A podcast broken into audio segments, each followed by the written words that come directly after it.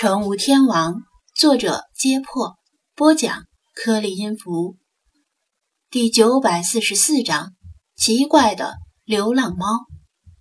冯轩作为现场人气的中心，不时有人跟他咬耳朵，显然是某些电影公司看中战犬的口碑获得的成功，请相熟的剧组人员当说客，希望能请冯轩出马指导电影。但冯轩一直面露微笑，既不答应，也不拒绝。一是因为他年纪大了，拍完一部电影后要休息够了才会拍下一部；二是因为他在待价而沽，等待《战犬》获得票房上的成功。作为一部低成本、低特效的电影，由于没有大牌明星的加盟，《战犬》的制作和宣传费用加起来。也就相当于一个大牌明星的片酬。以目前的声势来看，回本乃至盈利都不成问题。关键是最终的票房能达到多少？张子安找了几个熟识的员工叙旧，还特意提醒化妆师许君玉：天越来越热，蚊子快开始出动了。他家养的无毛猫可能会被蚊子叮出很多红疙瘩。但即使如此，也不要点蚊香，因为蚊香里的成分对猫是有害的。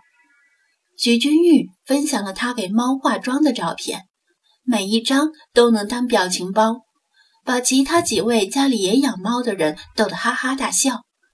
闲聊了一会儿，张子安看外面的天色擦黑，找借口说要遛狗，便带着飞马斯先行告辞。回到自己的房间，他把除世法以外的其他精灵释放出来，并隐身。之所以暂时不释放世华，是怕在他离开的时候，有酒店的管理人员因为某种原因进入房间，看到浴缸里的水空了一块，那就麻烦了。他的身体可以隐身，但造成水面的凹陷却没有办法掩饰。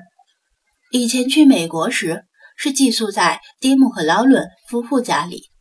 去德国时住的酒店比较普通，老查环顾周围精致而豪华的装饰，不禁微微咂舌。星海小跑着来到窗边，把脸贴在玻璃上向外看。这就是所谓的五星级酒店，看起来也不过如此。菲娜出现之后。转头看了看房间的布置，不禁大失所望，一脸嫌弃的评道：“水杯是玻璃的，灯是玻璃的，盛水的盘子也是玻璃的，到处充满了廉价感。没有黄金器皿，没有璎珞宝石的流苏，也配称五星级？你们人类的五星级标准原来这么低，亏本宫还有所期待。”你怕是对五星级有什么误会？张子安忍不住吐槽：“就算是五星级酒店，也还是酒店，不是五星级皇宫。”费娜没有理会他的吐槽，跃到床上，意外的发现床垫很软，很有弹性，在床上跳了几下，跟装了弹簧差不多。咦，这床很软吗？他颇有意外之喜。陛下，一位奴家在床单下，再多踩奴家两下嘛。雪狮子不知道什么时候钻进了床单底下，被菲娜踩了几下，非但不觉得痛苦，反而一副很享受的样子，从床单下露出脑袋，媚眼如丝。菲娜，即使不踩在雪狮子身上，这床依然很软。菲娜立刻宣布对床的所有权。自古以来，这床就是属于本宫的。他蛮横地说道：“没人跟他争。还好这个标间有两张床，挤一挤还是能睡下的。”菲马斯不喜欢睡太软的地方，宁愿趴在地毯上睡。星海想趴在落地窗户边睡。派睡惯了吊篮藤椅，喜欢蜷缩在仅能容身的地方睡。沙发是个不错的选择，老茶更是随遇而安，哪里都能睡，所以张子安不至于打地铺。他把行李箱里的衣物拿出来，挂进衣柜里，又把笔记本电脑放在书桌上。派看了看时间，心急的想打开电脑写小说。派，先不用着急，难得出来一趟，住进豪华酒店还不用自己花钱，不如咱们先去楼下散散步。你可以顺便构思一下剧情，回来再写也不迟。”张子安劝说道。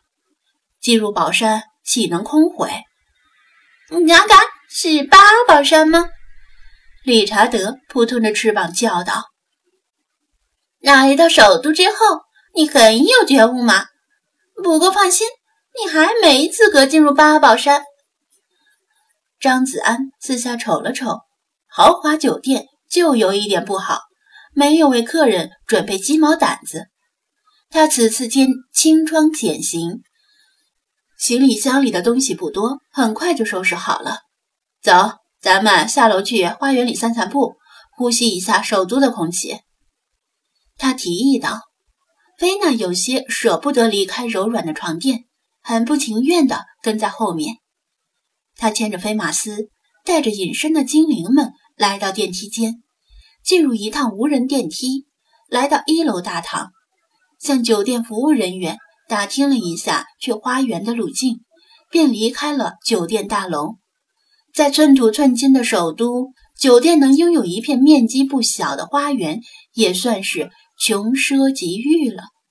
不过，张子安来到花园后，惊讶地发现，这里居然一个人都没有。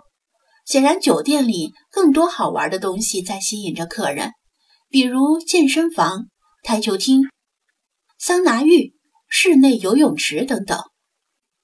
如果只有张子安自己，他也更愿意去健身房或者室内游泳池看妹子。但精灵们对那些地方肯定不感兴趣。喵，子安，玩捉迷藏吗？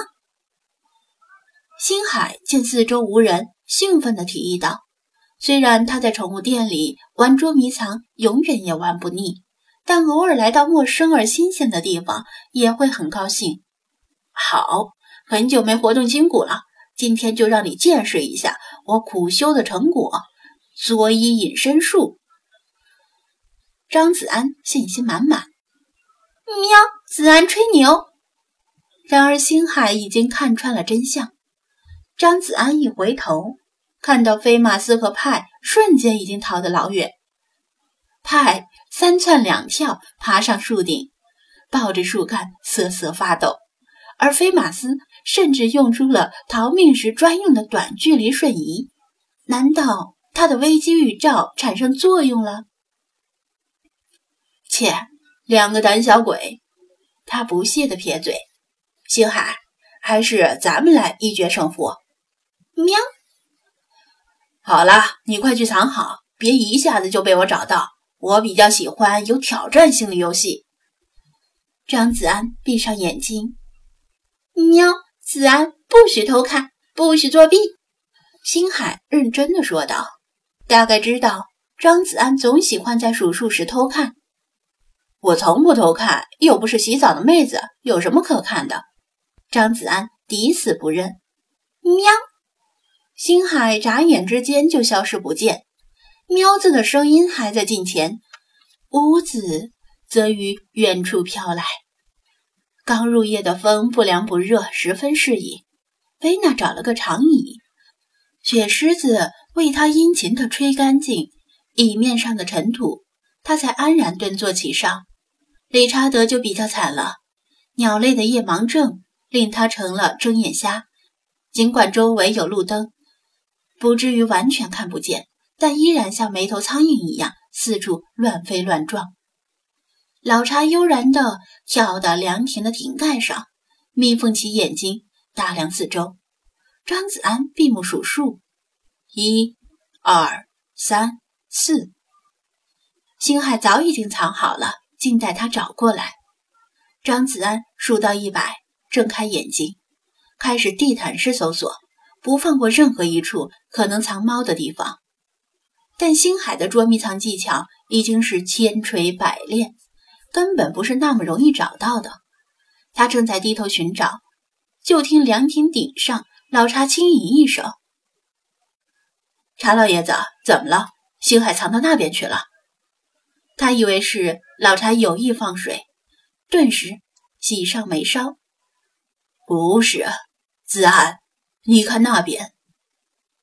老茶抬爪指向花园的边缘角落。张子安眯起眼睛，努力顺着老茶指的方向看去。